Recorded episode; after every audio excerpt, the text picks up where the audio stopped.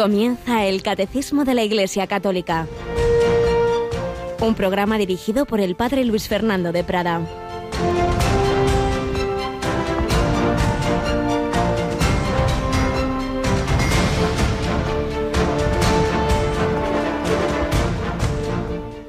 Ven, sé mi luz, no puedo ir solo, no me conocen y por eso no me quieren. Ven, vete entre ellos, llévame contigo en medio de ellos. Cuánto deseo entrar en sus agujeros, en sus oscuros y tristes hogares. Alabado sean Jesús, María y José.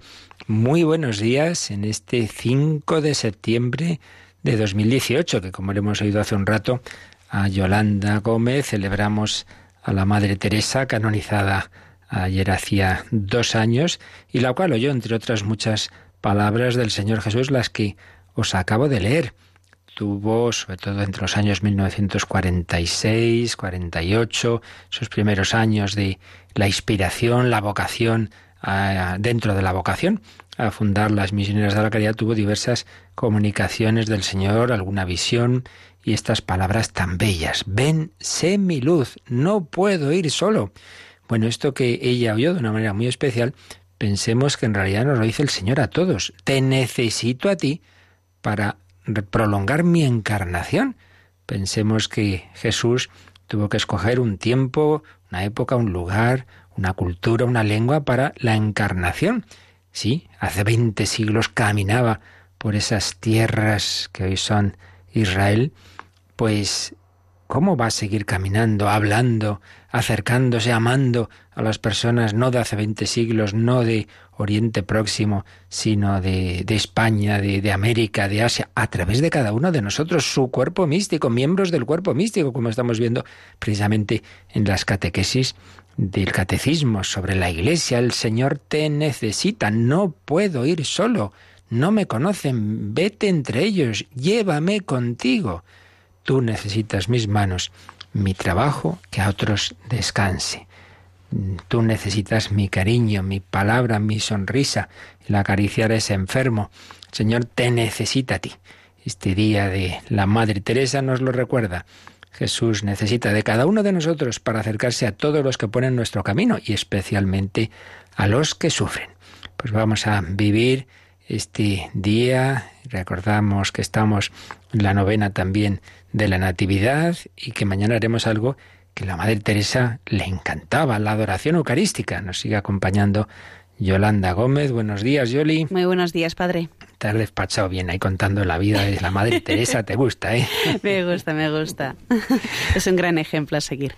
Claro que sí. Pues ella, ya sabemos, lo que más le gustaba era, junto a la atención a los más pobres de los pobres, que era su vocación específica, pero siempre desde Jesús. Por eso pasaba tanto tiempo ahí ante el Santísimo. No sé, sabes que ella se hizo una especie de propósito de ser siempre la primera que llegara a la capilla de sus comunidades. Y claro, de joven pues era fácil, pero de mayor decía, ya está, a ver si nada, llegaban las jovencitas, ya se la encontraban en la capilla. Pero bueno, la madre Teresa, pero si es viejita, nada, no hay manera.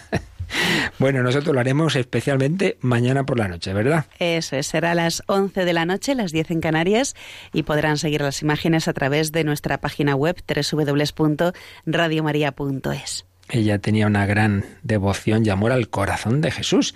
Ella lo decía, mi corazón pertenece al corazón de Jesús y esta, sentía esa vocación a saciar la sed del corazón de Cristo. Tengo sed.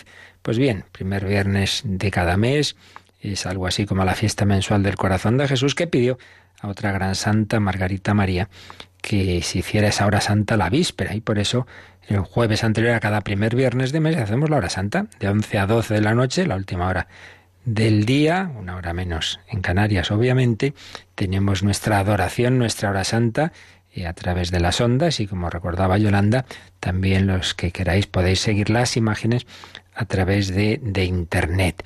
Y lo que son las peticiones para esa santa, que por supuesto el Señor las conoce y ahí estarán, pero los que queréis, eh, eh, digamos, que estén eh, formuladas al pie del altar, tenéis que enviarlas como muy tarde, hoy hasta las 4 de la tarde. Necesitamos unas horas para, para pasarlas, ordenarlas y ponerlas en su sitio, que somos poquitos para tantas tareas que tenemos. Y finalmente, quería comentaros cómo un santo, una persona que responde a la voluntad de Dios, pues es una, digamos, un eslabón de una cadena. Pensemos que la primera Teresa sí, que yo ahora mismo sé, sepa que recuerde santa, es nuestra Teresa de Jesús, de la que ayer comenzábamos a hablar en la sección testimonial, que ahora tendremos, pero pensemos después que hay otra Teresa, Teresa del Niño Jesús, que sus padres, santos ya canonizados, Luis y Celia, le ponen Teresa por Teresa de Jesús, Santa Teresita del Niño Jesús. Pero también tenemos en España otra Teresa, Teresa Jesús Jornet Eibars, fundadora de las Hermanitas de los Ancianos Desamparados, en orden benemérita, que atiende a los ancianos. Pero es que a la Madre Teresa, realmente ella se cambió su nombre, su nombre de pila era, era Inés, por devoción a Santa Teresita, a la cual, como decíamos, le han puesto ese nombre por Santa Teresa. Pero es que no nos olvidemos de que tenemos también a Edith Stein, que se convierte como leyendo la vida de Santa Teresa, o por lo menos fue el último paso decisivo para su conversión. Y cuando se hace carmelita se pone de nombre Teresa Benedicta de la Cruz. Tenemos otra carmelita eh, eh, allá en el continente americano, Teresa de los Andes. Bueno, ¿os dais cuenta? Una persona que responde a Dios, cómo influyen tantísimas otras. El caso de Santa Teresa de Jesús es impresionante a través de sus obras. No solo Edith Stein, muchos otros han recibido grandes gracias de conversión y de vocación a través de leer las obras de Santa Teresa y sobre todo sus fundaciones, claro, las carmelitas y los carmelitas descalzos todas estas santas que, que he mencionado. Si tú y yo respondemos a nuestra vocación a la santidad, muchos otros se beneficiarán. Si tú y yo no respondemos, alguien también pagará las consecuencias porque Dios nos ha hecho así, sociables, dependemos unos de otros y lo que hagamos de bien o de mal repercute en los demás. Pues vamos a seguir conociendo cómo empezó la vida de esa Teresa de Jesús de, de Ávila y siguiendo, como os decía, el, este librito del quien fue de muchos años capellán de la Encarnación, don Nicolás González, que nos va a ayudar a ir conociendo más a esta santa en este final de este año teresiano que estamos celebrando.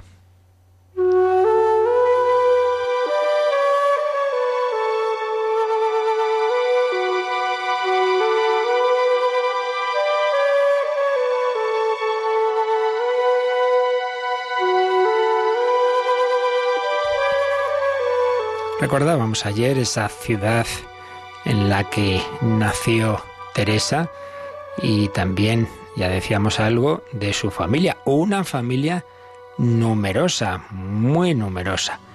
Fueron sus hermanas María de Cepeda y Juana de Ahumada y sus hermanos Juan Vázquez de Cepeda, Hernando de Ahumada, Rodrigo, Lorenzo, Antonio, Pedro, Juan, Jerónimo y Agustín de Cepeda. Cada una de esas vidas el Señor nos ama personalmente, pues fue distinta.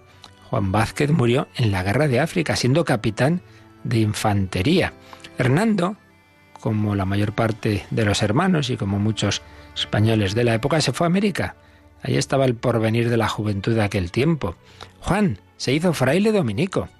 Antonio murió en la batalla de Añaquito. Agustín Residió muchos años en Chile fue gobernador de Tucumán. A Juana la crió Santa Teresa en su celda del convento de la Encarnación, todavía antes de la Reforma y tenían esas libertades.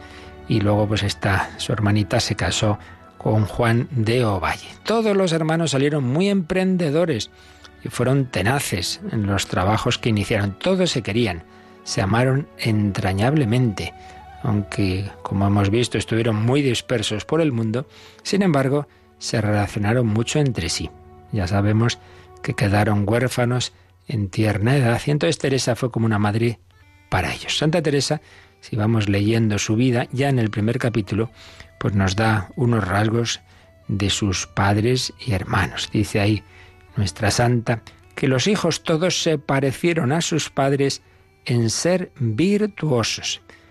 El padre era todo un caballero, un hombre honrado, de gran verdad, de quien pudo escribir su hija que jamás nadie le vio jurar ni murmurar. No está mal, ¿eh? Nunca murmurar de nadie. Y aunque no tenía estudios y estuvo ocupado siempre, leía mucho. Fijaos lo que dice también Santa Teresa, era mi padre aficionado a leer buenos libros y ansí los tenía de romance, es decir, de castellano, para que leyesen sus hijos.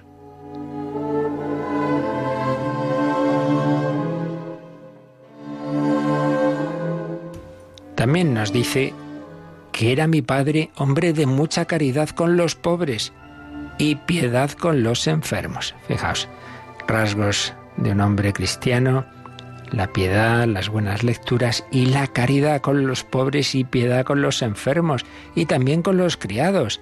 Tanta que jamás se pudo acabar con él que tuviese como siervos. No, no, de eso nada. Les tenía gran piedad, muy honesto en gran manera. También nos habla de su madre, a la que perdería pronto. Mi madre tenía muchas virtudes.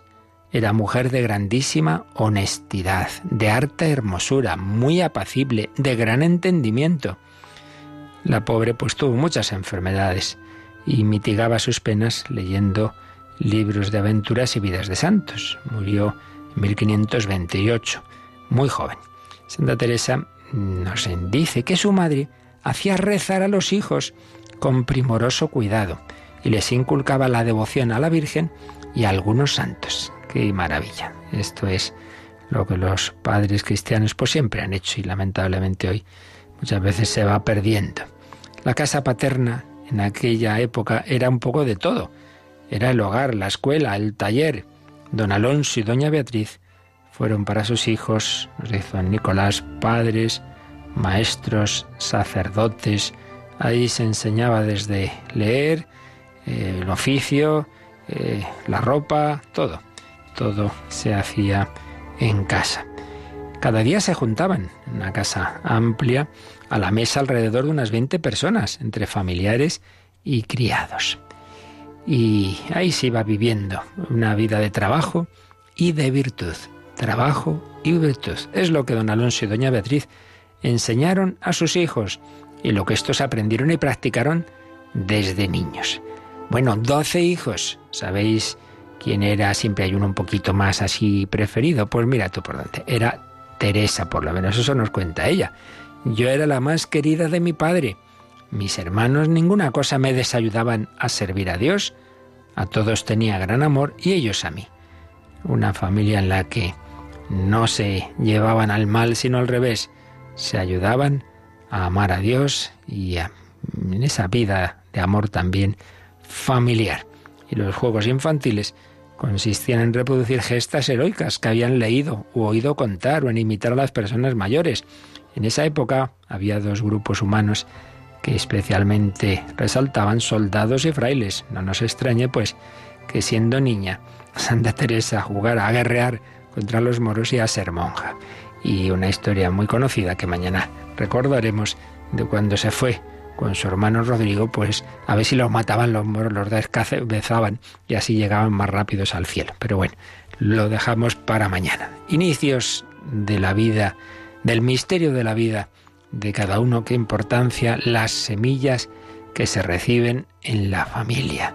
Semillas, esos ejemplos, esas virtudes, esas oraciones pues pidamos a Santa Teresa que nos ayude a nosotros también a sembrar, a sembrar esas semillas, cada uno según su vocación, los que sois padres de familia, abuelos, tenéis personas, niños a los que podéis influir, pues acordaos de, este ejemplo y los demás, catequistas, eh, profesores, sacerdotes, el Señor cuenta con cada uno, ve, sé tú mi luz, te necesito, para llevar mi amor a todos los hombres y mujeres, empezando ya desde niños. Así se lo pedimos al Señor.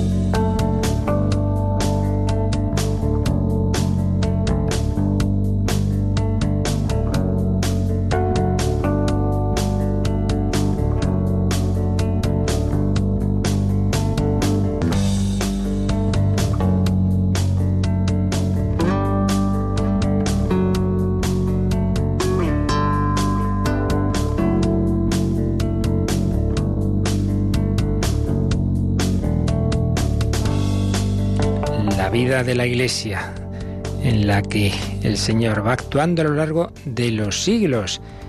Teresa de Jesús, Teresa del Niño Jesús, Teresa Jornet Ibars, Teresa de los Andes, Teresa Benedicta de la Cruz, pues igual que con las Teresas, con tantos otros, otros nombres, vamos viendo cómo el Señor va generando tantos santos.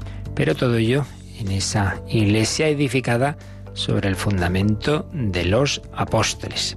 Yolanda, ayer al final nos llegaba una, una pregunta y realmente historia de la Iglesia. Aquí algunos deben pensar que un servidor sabe de todo, pues no, evidentemente no.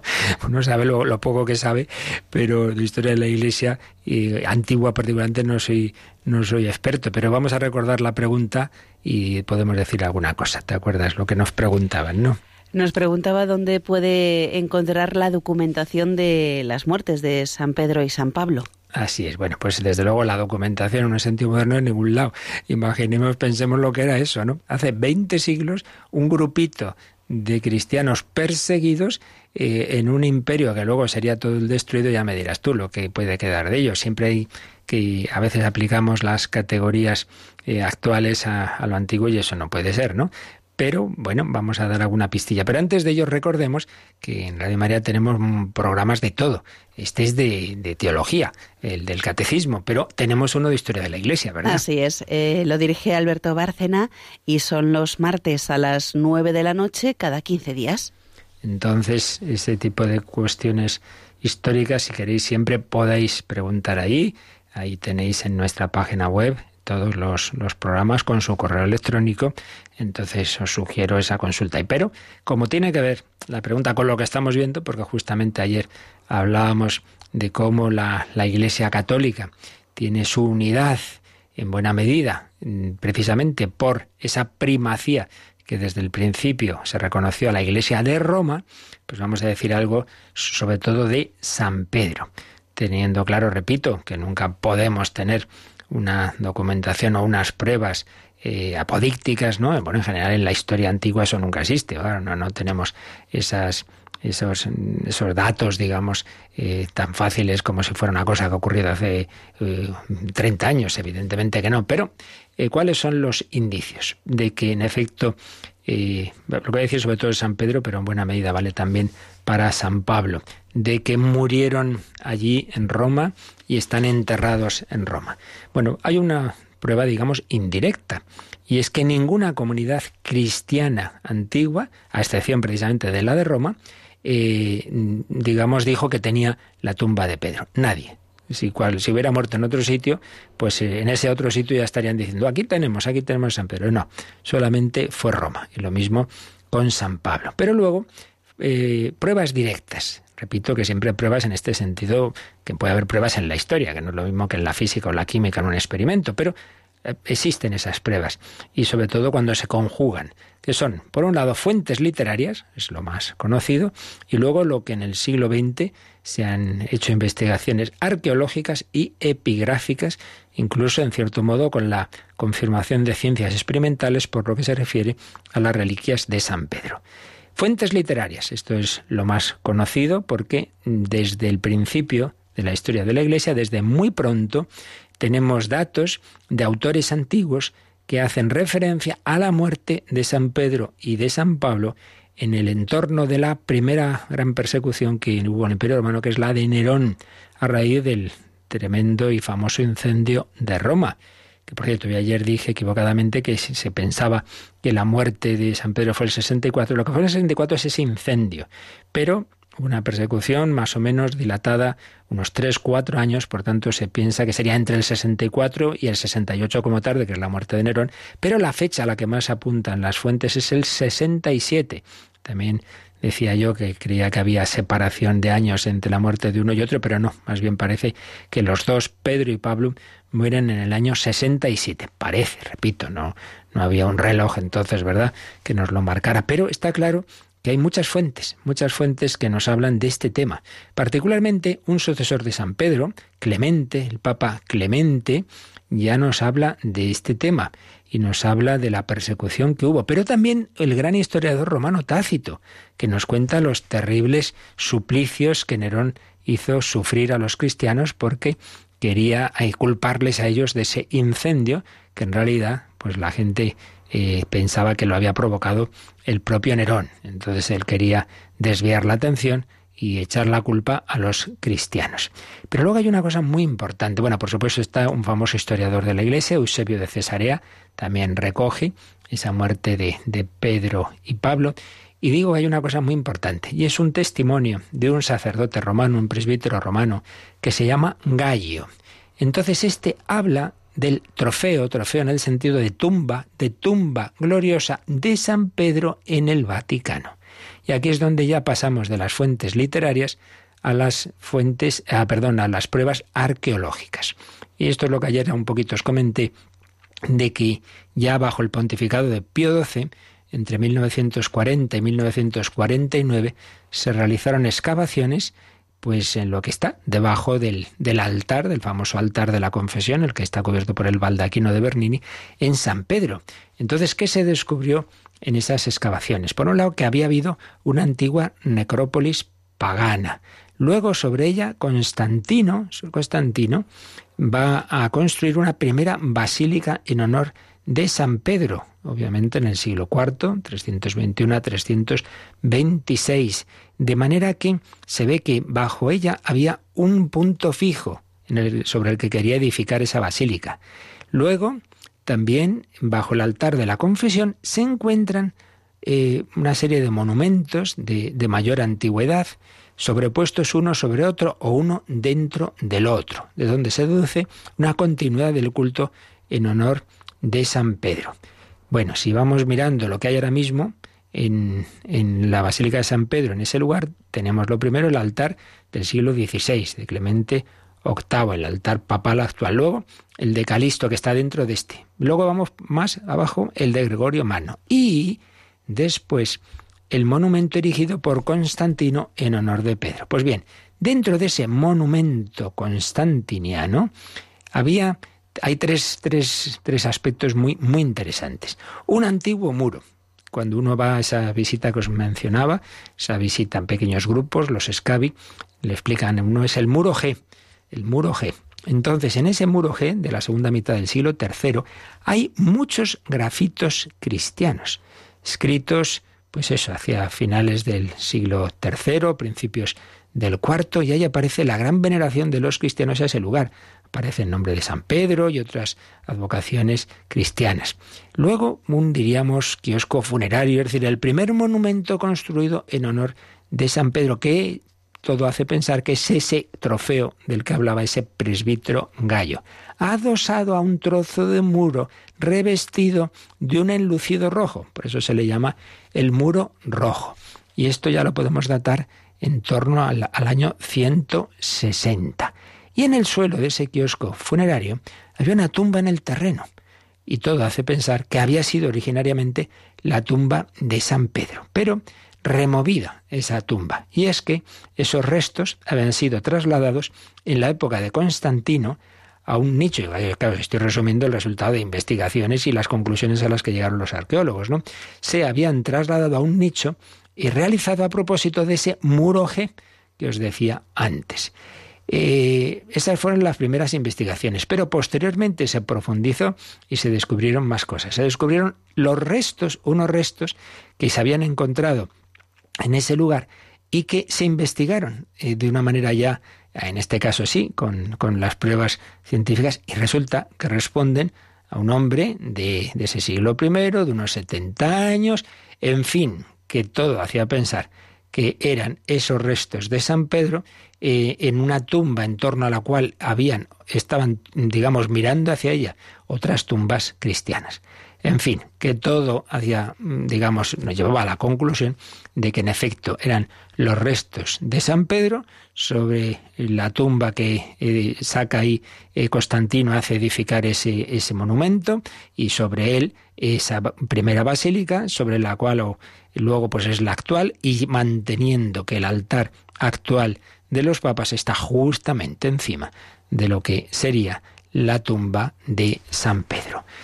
Y un Pedro, pues que, como, como digo, por todos los datos que tenemos, habría muerto en esa persecución que sufrieron los cristianos bajo el emperador Nerón y también en más o menos en el mismo momento, el año 67, lo hacía San Pablo. Tenemos, como digo, muchos autores que ya nos hablan, nos hablan de ello, por ejemplo, un obispo de Corinto, Dionisio, en el año 170, escribía que Pedro y Pablo habían trabajado juntos en Roma y juntos habían sufrido allí el martirio. En fin, que como vemos nuestra fe pues tiene también esos reflejos históricos, incluso arqueológicos, que por supuesto, esto no, bueno, he dicho nuestra fe, pero no es porque que esté en un sitio o en otro, ocurriera en tal lugar otro, no afectaría nuestra fe. Pero bueno, que incluso en ese sentido, pues nos encontramos que no estamos hablando de mitos y de personajes que a saber eh, si existieron o no, no, no, de eso nada. Pues si nos, si nadie duda seriamente de otros personajes de la historia eh, por las fuentes que tenemos, que una vez más repito, nunca van a ser pruebas apodícticas como de un señor que ha vivido hace 30 años y tenemos aquí eh, sus restos seguros, no, claro, eso es imposible, hace 20 siglos, pero dentro de eso, pues una gran eh, certeza histórica de, de, de que ahí estuvieron Pedro y Pablo en Roma, de que pues todo hace pensar que murieron en ese entorno de esa persecución de Nerón y que también pues tenemos ahí, estaban ahí, están ahí sus reliquias. Nuestra fe sobre la roca de Pedro, que realmente eso es lo que nos importa. Muy bien, pues ya sabéis que tenemos ese programa de historia de la Iglesia para para que alguien con más preparación histórica que un servidor, siempre cualquiera de estas dudas pueda responder. Pero después de haber visto ayer que la Iglesia católica es una, pero a su vez extendida en diversas iglesias particulares y que esas mantienen su unidad por la comunión de la Iglesia de Roma, hay otro siguiente número, los 835, en letra un poco más pequeña, que quiere decir que es bueno, es un poco una ampliación eh, de algo no tan esencial, para que entendamos bien cómo se relaciona eh, lo de que es Iglesia universal y a la vez las iglesias particulares. Y entonces esto nos lo pone el catecismo con un, par de citas de otros textos magisteriales en el número 835. Lo leemos, Yolanda. Guardémonos bien de concebir la Iglesia Universal como la suma, o por decirlo así, la federación de iglesias particulares. En el pensamiento del Señor es la Iglesia universal por vocación y por misión la que, echando sus raíces en la variedad de terrenos culturales, sociales, humanos, toma en cada parte del mundo aspectos, expresiones externas diversas. La rica variedad de disciplinas eclesiásticas, de ritos litúrgicos, de patrimonios, de de patrimonios teológicos y espirituales propios de las iglesias locales, con un mismo objetivo, muestra muy claramente la catolicidad de la Iglesia indivisa. Te atacan las telarañas, Yolanda. Sí, lo siento. no, pobre, así estamos. Bueno, pues en efecto, hay una iglesia, una única iglesia que ha fundado el Señor, pero esa iglesia se ha ido extendiendo mm, enseguida, en los primeros años, y sigue, naturalmente. Entonces, digamos como que se va encarnando en diversos sitios, va teniendo ahí pues sus diócesis, sus obispos, y por eso hablamos de iglesia universal e iglesias locales. Entonces dice, ojo, entendamos esto bien. No es que la iglesia católica resulta de la suma de esas iglesias particulares, ¿no? Como que se federan.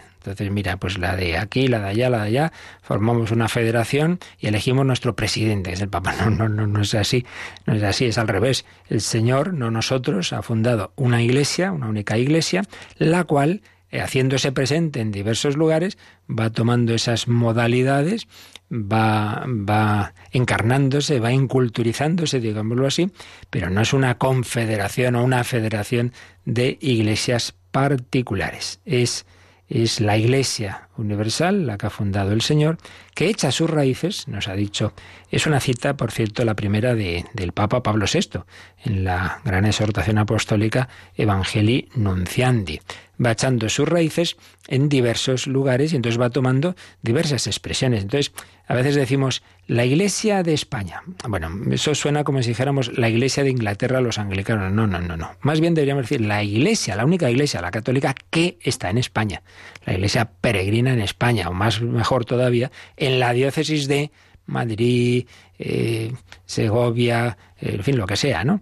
Porque es una única Iglesia que va tomando forma y va organizándose en las distintas diócesis, palabra que viene, por cierto, del Imperio Romano, cuando significaba provincias, pero no es más, es, la única iglesia católica con las modalidades propias de cada, de cada lugar. Por eso también a continuación nos dice, y en este caso ya es una cita del Vaticano II, el Lumen Gentium, la rica variedad de disciplinas eclesiásticas, de ritos litúrgicos, de patrimonios teológicos y espirituales propios de las iglesias locales, con un mismo objetivo, muestra la catolicidad de la Iglesia indivisa. De esto ya habíamos hablado, eh, de cómo se, se conjuga en la Iglesia unidad y diversidad.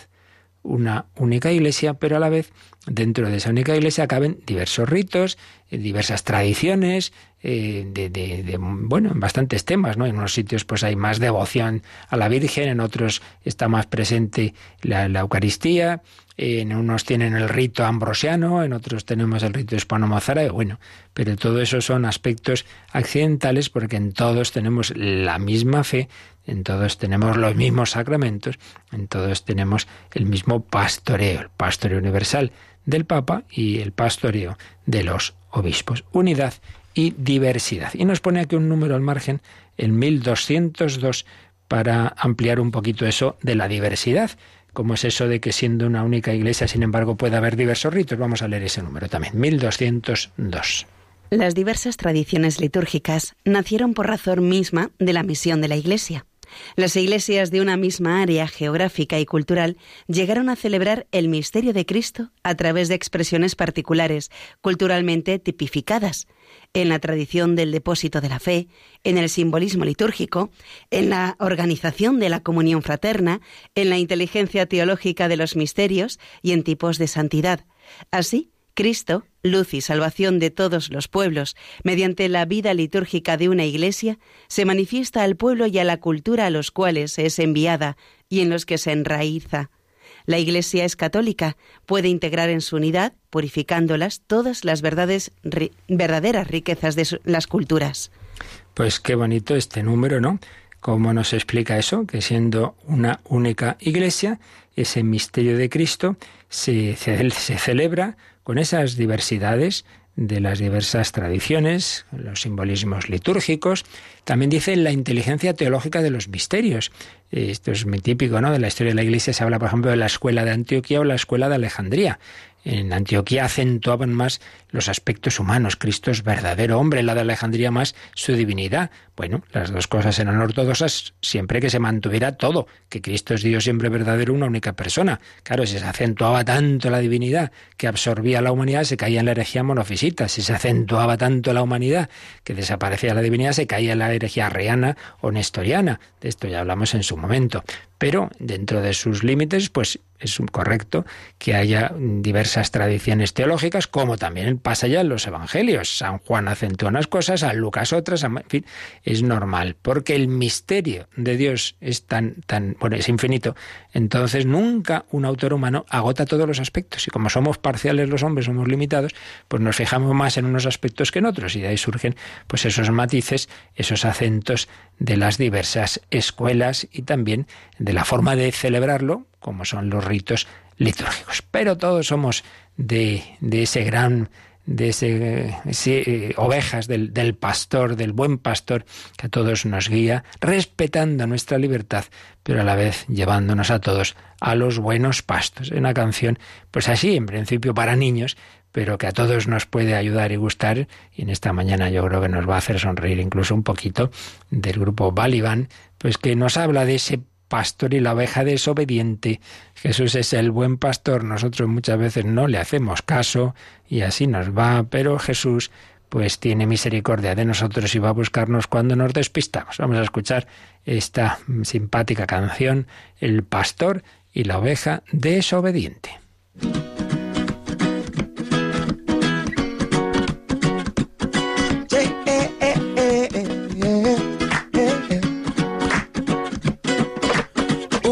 Pastor muy tierno que tenía un rebaño lo quería y lo cuidaba en invierno y en verano. Cien ovejas tiene el hombre, mas no le sobra ninguna y las llama por su nombre a cada una. Eh, eh, eh, eh.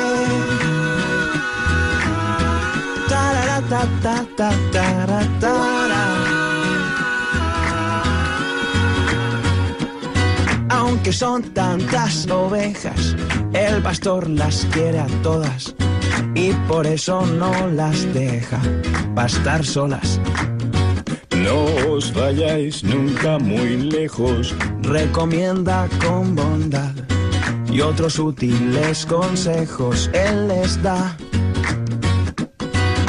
El lobo siempre os acecha, es un bicho peligroso, que no os engañe, es muy malo y mentiroso. Pero una oveja rebelde no se lo cree del todo, piensa que el pastor les miente sobre el lobo. Nos quiere bien obedientes para marcarnos la vida y la mejor hierba nos tiene prohibida. La mejor hierba soy yo. Puedes comerme, pequeña. No hagas caso a tu pastor. Ven y cena. Vente conmigo y sé libre. Haz lo que te dé la gana. El pastor solo te quiere por tu lana. Mientras la fiera alejaba a la incauta con engaños, el pastor lejos contaba su rebaño. Falta una, ¿dónde está? Su corazón se entristece, es la ovejita que siempre desobedece. Y deja las 99 y sale al campo corriendo. La busca con sol y nieve y lloviendo. Y cuando encuentra la perdida, oh qué horror, a punto de ser comida, la encontró. Huye el lobo derrotado, dando gritos de dolor. Mas búscala, ten cuidado, otra ocasión. Y la ovejita muy contenta en brazos de su pastor acabó dándose cuenta de su error. Ya nunca más puso en duda la pureza de su amor. No volvió a ser más tozuda, no señor. El pastor montó una fiesta y hasta muy tarde bailó celebrando que a su oveja encontró, celebrando que a su oveja encontró, celebrando que a su oveja encontró, celebrando que a su oveja encontró,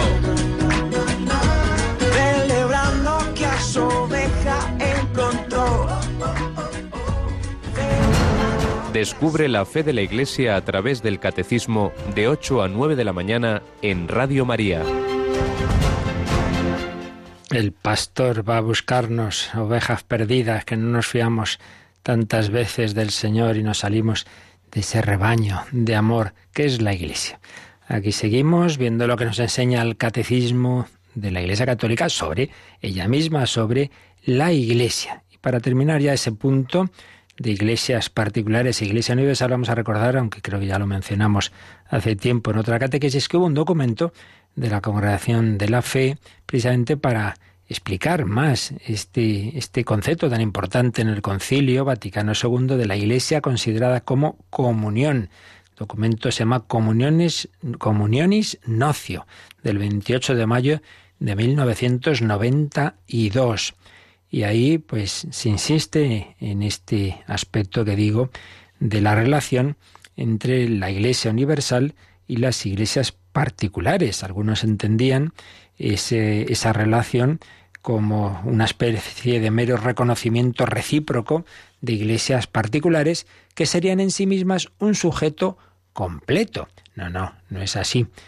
Hay una mutua interioridad entre la Iglesia universal y las iglesias particulares, pero hay una prioridad del ser, ontológica, por tanto, y temporal de la Iglesia universal. Dice así este documento en su número 9. la Iglesia Universal no puede ser concebida, lo que hemos visto en el Catecismo, como la suma de las iglesias particulares ni como una federación de iglesias particulares. No es el resultado de la comunión de las iglesias, sino que en su esencial misterio es una realidad ontológica y temporal previa, perdón, y temporalmente previa a cada iglesia particular.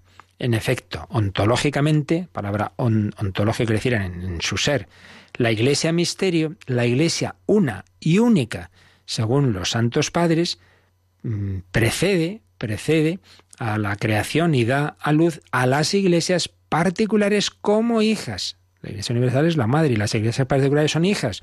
Se expresa en ellas. La iglesia universal es madre y no producto de las iglesias particulares.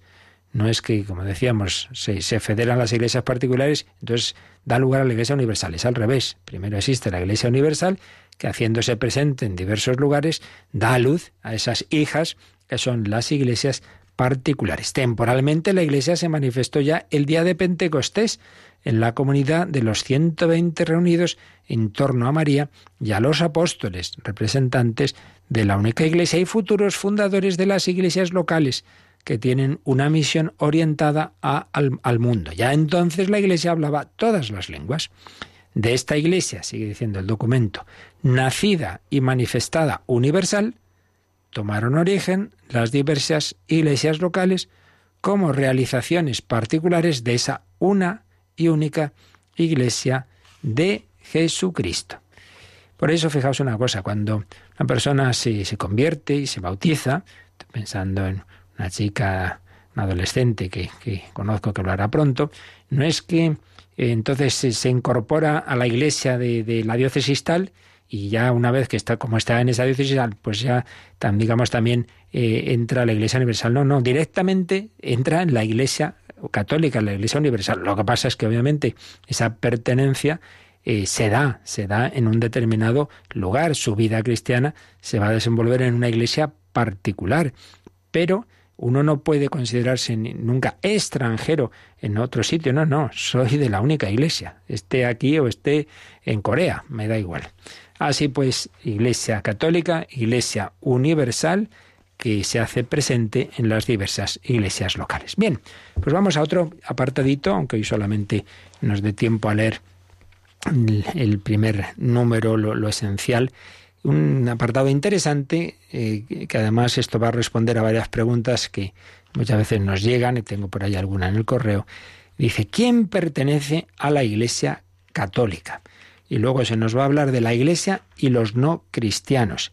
Y de ese tema, eh, que como digo, suscita siempre muchas preguntas, hay un lema, una frase que han dicho algunos santos padres en la historia, fuera de la Iglesia no hay salvación. Adiós. Y entonces el que no ha conocido la Iglesia, pues ese que pasa. Se puede salvar el no cristiano. Todos esos temas van a salir ahora en estos apartados siguientes. Y luego el último apartado de, de este bloque es la misión, exigencia de la catolicidad de la Iglesia. Bueno, pues el primer apartado sobre este tema es ¿quién pertenece a la Iglesia Católica? Tiene un primer número, que es el que podemos ahora leer, que nos va a introducir en este apartado, que es el 836. Vamos a leer este número que realmente es una cita, todo él, del Vaticano II de la Constitución Lumen Gentium sobre la Iglesia, el número 13. Leemos 836. Todos los hombres, por tanto, están invitados a esta unidad católica del pueblo de Dios. A esta unidad pertenecen de diversas maneras, o a ella están destinados, los católicos, los demás cristianos, e incluso todos los hombres en general, llamados a la salvación por la gracia de Dios. Bueno, pues esto lo iremos explicando en los próximos días, pero aquí ya se nos dan las claves. ¿Qué se nos dice? En primer lugar, todos los hombres están invitados, estamos invitados a la unidad católica, que ya dijimos que significa universal, del pueblo de Dios. Todos, todos. El catolicismo no es una religión de cultura, de secta, de un grupo, de, de selectos, no señor. Está abierto, es una llamada que Dios hace al mundo entero. Estamos todos llamados a formar una única familia. Entonces, todos los hombres están invitados a esta unidad católica del pueblo. Invitados, no obligados, pero todos invitados. Primera afirmación. Segundo, a esta unidad pertenecen de diversas maneras o a ella están destinados. Entonces, iremos viendo en los próximos días que hay distintos grados de... Aquí hay dos conceptos. Uno, pertenencia. Y dos, destinación, destino. ¿Qué quiere decir? Primero, se puede pertenecer a la Iglesia de manera plena. ¿Quién pertenece totalmente? ¿Quién está plenamente incorporado? Lo vemos mañana.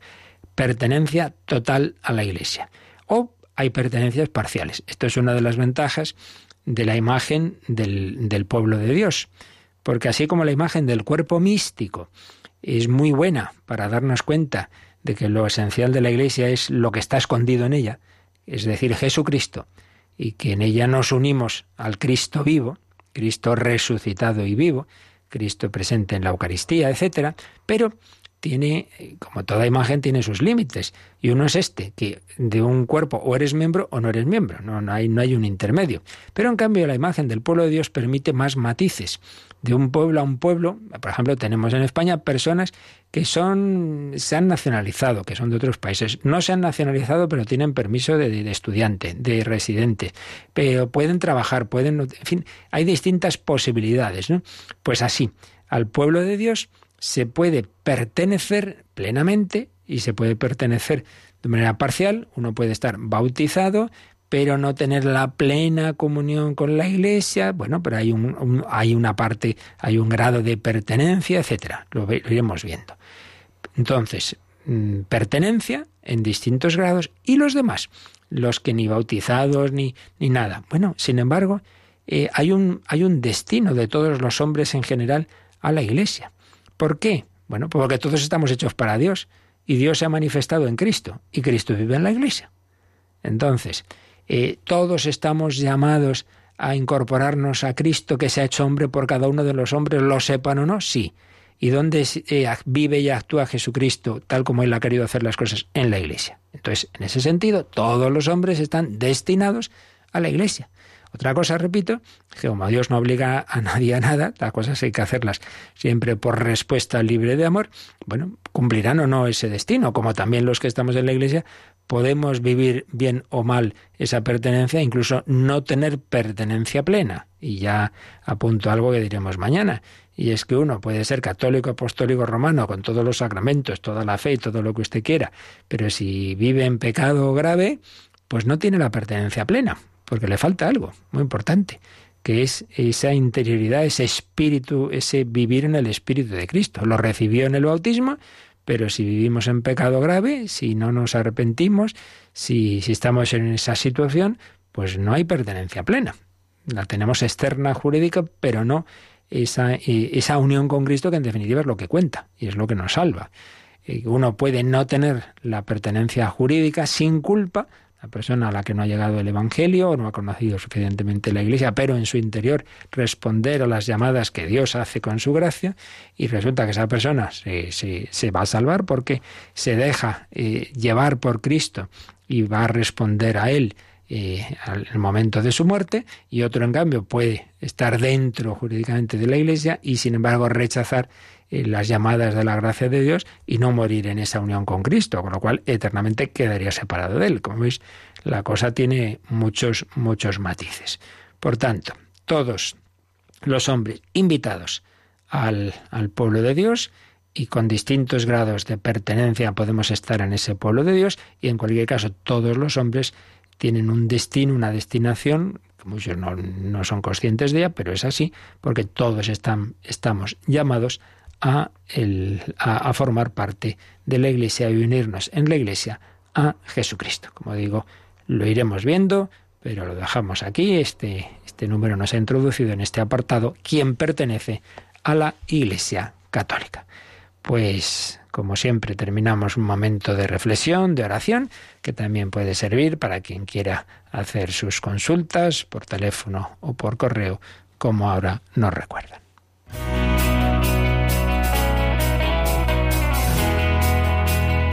Participa en el programa con tus preguntas y dudas.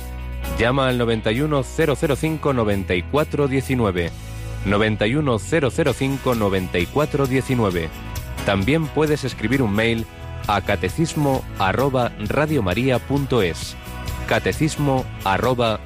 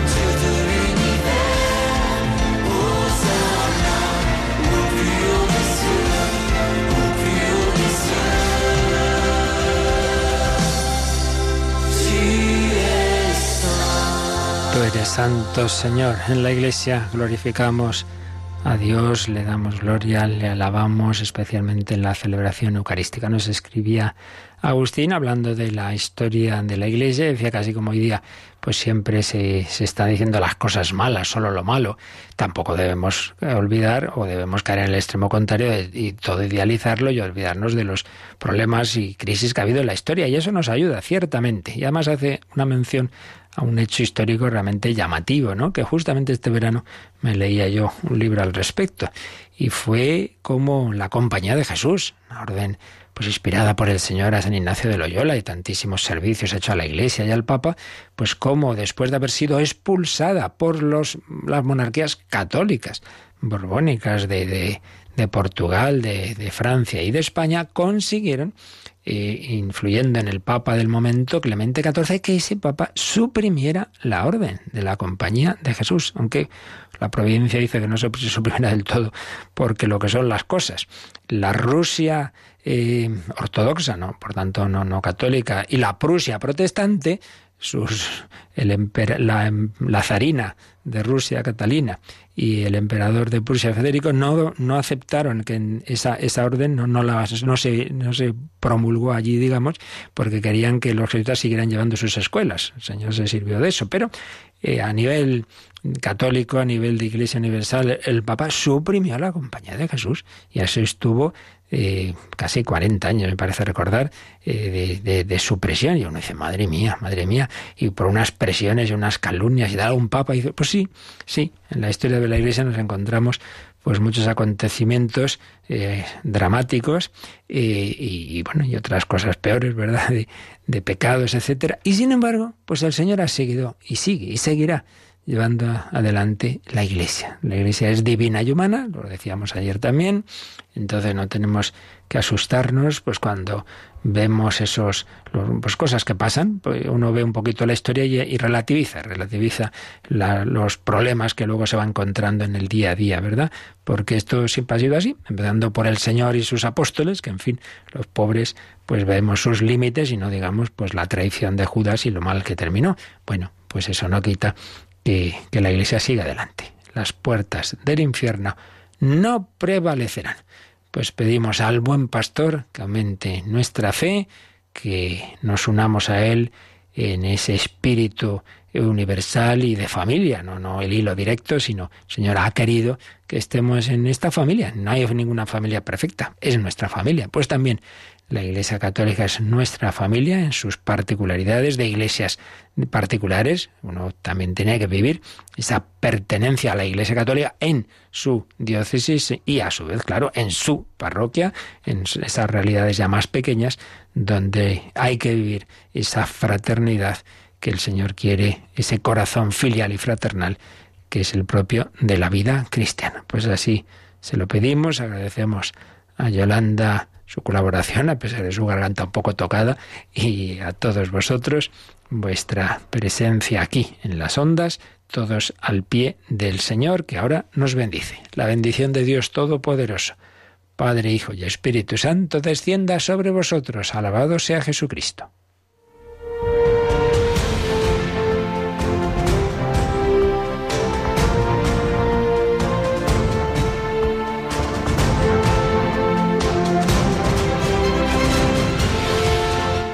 Han escuchado en Radio María el Catecismo de la Iglesia Católica. Un programa dirigido por el Padre Luis Fernando de Prada.